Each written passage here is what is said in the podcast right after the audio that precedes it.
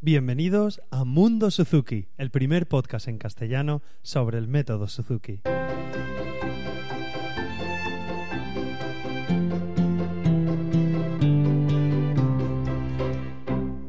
A todos y bienvenidos. Yo soy Carmelo Sena, profesor de guitarra Suzuki, y a través de este podcast me gusta compartir mi experiencia en el día a día como profesor y todo lo que voy aprendiendo sobre esta fascinante metodología que es el método Suzuki. Y retomo la presentación porque hay veces que no la digo, porque hay oyentes que nos siguen todas las semanas y por si hay alguno nuevo que no me conozca, que así, así me pueda conocer. Y bueno, en el capítulo de hoy voy a hablar sobre, como habéis visto en el título, cursos, encuentros, festivales y talleres, una gran cantidad de eventos que se hacen a lo largo del año, pues seguramente en vuestra localidad o yo así soy de España, a nivel de nacional se hacen muchos cursos, eventos y pues quería daros unos consejos porque por la parte cercana que, que me toca, en breve tenemos un encuentro de guitarra Suzuki, el encuentro nacional de guitarra Suzuki y pues así doy unas pequeñas pautas y os emplazo a más adelante porque en junio y julio sí que hay bastante bastantes, encuentros y cursos a lo largo de todo el panorama nacional y así pues vamos entrando un poquito, un poquito en calor. A ver, os voy a dar una serie de, de pautas y de, de recomendaciones sobre todo para, para, que podáis, para que podáis acudir a estos cursos o que sería bueno hacer los, las semanas previas a acudir a uno de estos eventos que, que se producen en España. Bueno, o en vuestra localidad. Seguro que si me escucháis también por Sudamérica y todos estos lares, pues seguro que también tenéis encuentros y eventos que es desde mi punto de vista, súper importante acudir a ellos. Hay que muchas veces tienen a lo mejor un precio elevado porque son una semana, pero también tener en cuenta lo que son los profesores, eh, lo que es la comida del lugar, el alojamiento y, y, entonces todo esto muchas veces está incluido y vale la pena porque de que es una inyección de adrenalina y de motivación para los, los, los, jóvenes, los niños y para los padres y las madres también porque os encontráis con otros padres y madres que están en vuestra misma situación y seguro que os resulta muy muy interesante.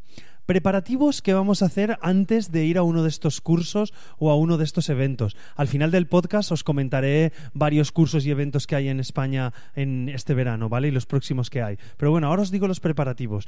Uno de los preparativos es que de normal en Suzuki debemos repasar siempre las canciones que estamos trabajando.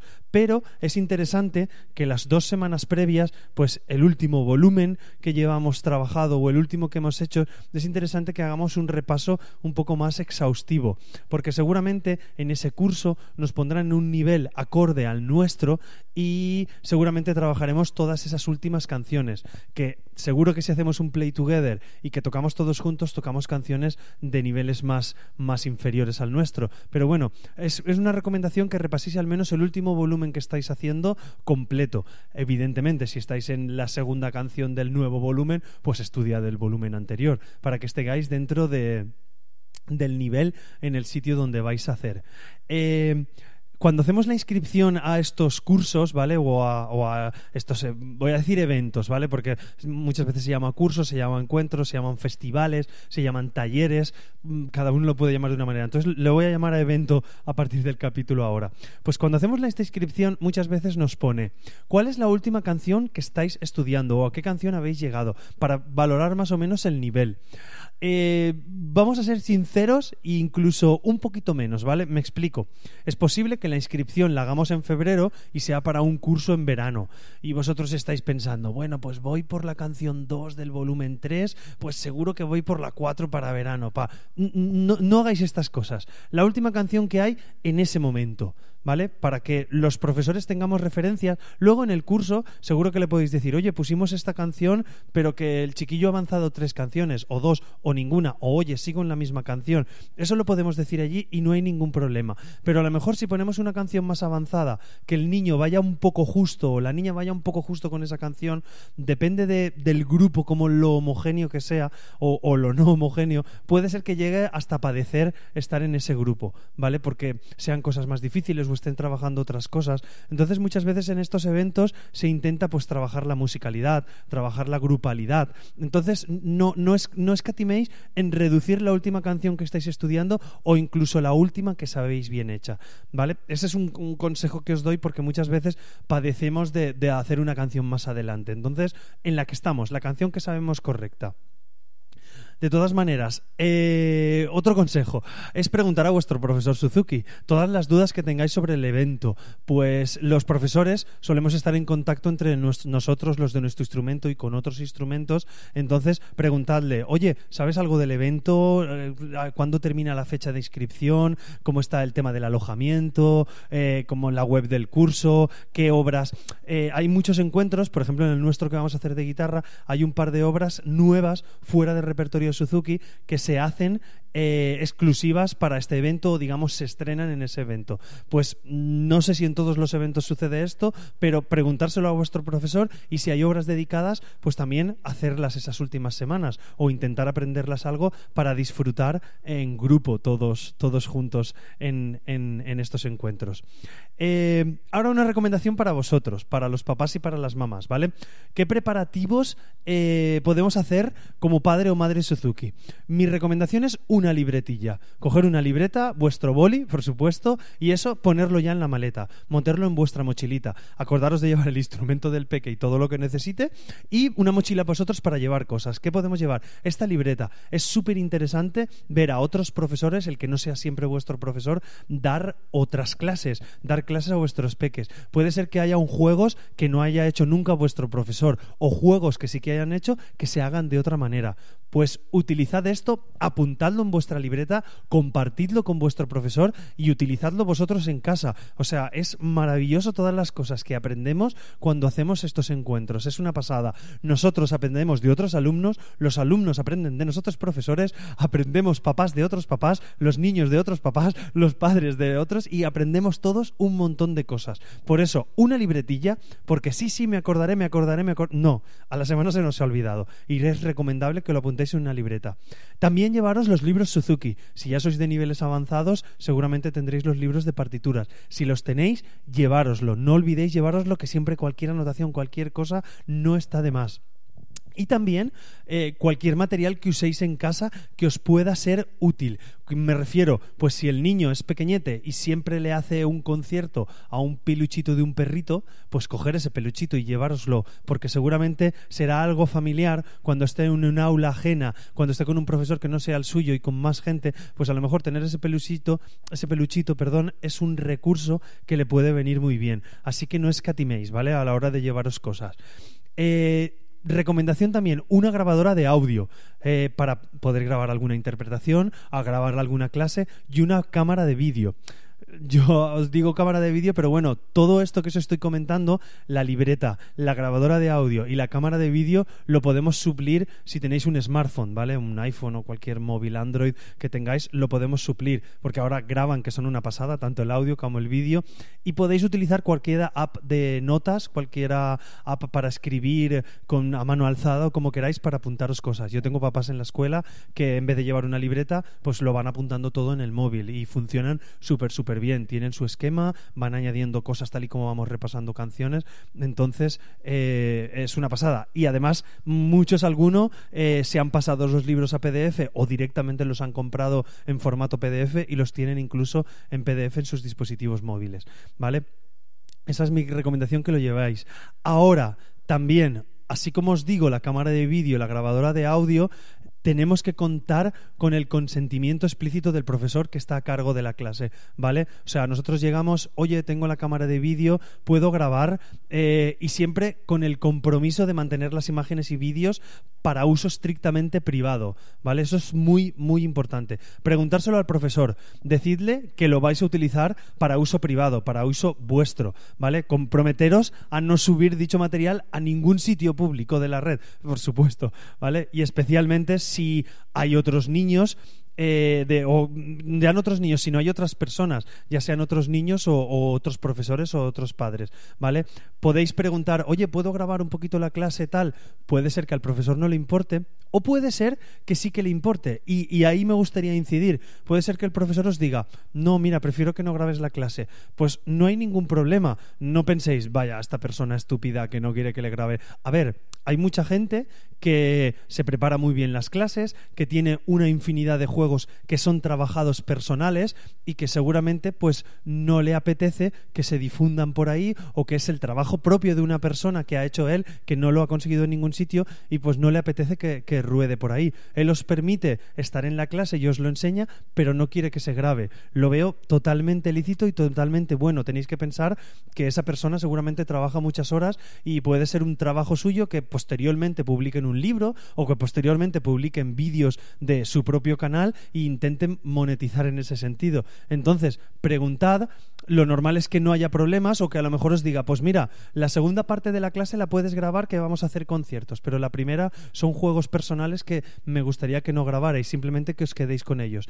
Pues hay que respetar en ese sentido. Por eso mi consejo es que llevéis la cámara o el smartphone, que seguro que lo llevaréis, y lo primero, oye, ¿Puedo grabar la clase simplemente para tenerlo para uso personal en casa? Pues si el profesor os dice que sí, adelante. Y si os dice que no, con una sonrisa, vale, no te preocupes, muchas gracias. Y intentad apuntar todo lo que va pasando en la clase.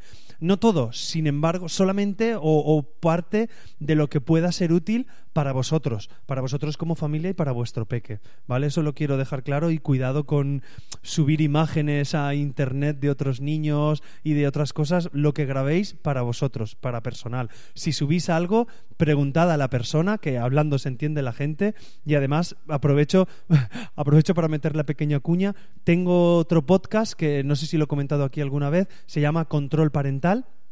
Y en este podcast, pues hablo sobre todas estas cosas, sobre las nuevas tecnologías y los niños, lo que se puede subir a Internet, lo que no, lo que se debe y todo lo que podemos ir haciendo con los peques en Internet. Si os apetece buscarlo, buscáis Control Parental Carmelo Sena y encontraréis el podcast en, enseguida. Dicho todo esto, eh, llegamos al momento del día del curso, ¿vale? Llega el, el, día que llegamos al curso, es ese sábado o esa semana que comenzamos el curso. Por favor, importante, si a las nueve y media empieza el curso o os piden estar allí, estar allí a las nueve o a las nueve y cuarto, ¿vale? ¿Por qué es importante esto? Eh, para llegar con una tranquilidad, llegar bien para aparcar, conocer el sitio. Nosotros somos adultos y a lo mejor llegar a un sitio nos parece fantástico, pero los niños pequeños llegan a un sitio nuevo, desconocido. También depender, valorar la edad, pero es mejor llegar, aclimatarse, ir al servicio, ver la zona, que ir corriendo. Además, si llegamos corriendo, llegamos justito, nos dan la, insignia de, de acreditativa para entrar, entramos en la clase, no lo vais a aprovechar y el niño menos, ¿vale? Pensad que son para ellos, es para la familia, pero son para todos. Así que llegad antes de la hora. Así veis a otros compañeros, conocéis a más gente y es todo mucho, mucho más chuli. Evitamos nervios para los peques y para todo. Y cuando estemos en clase, sobre todo en las clases grupales, respeto por todos, ¿vale? Respeto para los, para los padres, para los demás niños y para, para las madres y sobre todo a los profesores y a las profesoras, ¿vale? Bueno, os digo sobre todo en todos, pero hay que respetar. Si hay un niño que está tremendamente tímido, tremendamente eh, motivado, por así decirlo, pues podemos relajarlo, hablar con él, salir a beber agua, hablar con el profesor, oye, vamos un momento al servicio, no hay ningún problema, pero pensad que las clases son para todos. No llevéis al niño, lo sentemos y nos quedemos allí pues mirando el móvil o haciendo cualquier cosa, ¿vale? Estar atentos a lo que puede suceder en las clases. Y una última recomendación sobre las clases individuales que podían ser, eh, pues suele ser, como os he comentado antes del repaso de los últimos, las últimas canciones de los volúmenes, suele ser más interesante hacer canciones que conozcamos que, que la última canción o, incluso alguna nueva. Eh, ¿Por qué? Eh, si yo hago una canción nueva, la última canción que estoy estudiando o quiero estudiar una nueva, seguramente ese profesor me va a dar las pautas básicas de mi instrumento que también me puede dar mi propio profesor, ¿vale? Me va a enseñar el punto técnico o el punto de estudio como me lo enseñaría mi profesor.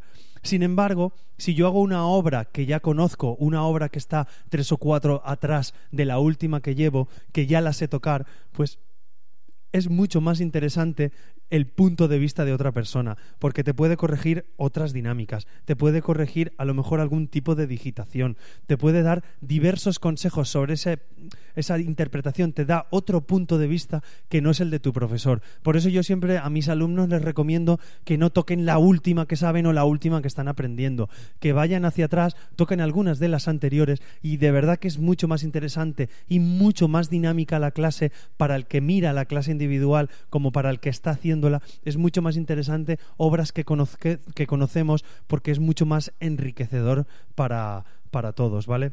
Esos son mis consejillos para que los tengáis y os hablo de, como os he dicho que hay un montón de encuentros, recientemente, el 28-29 de abril, en Madrid fue el tercer encuentro nacional de flauta, que sé ya lo hemos pasado este, este fin de semana pasado.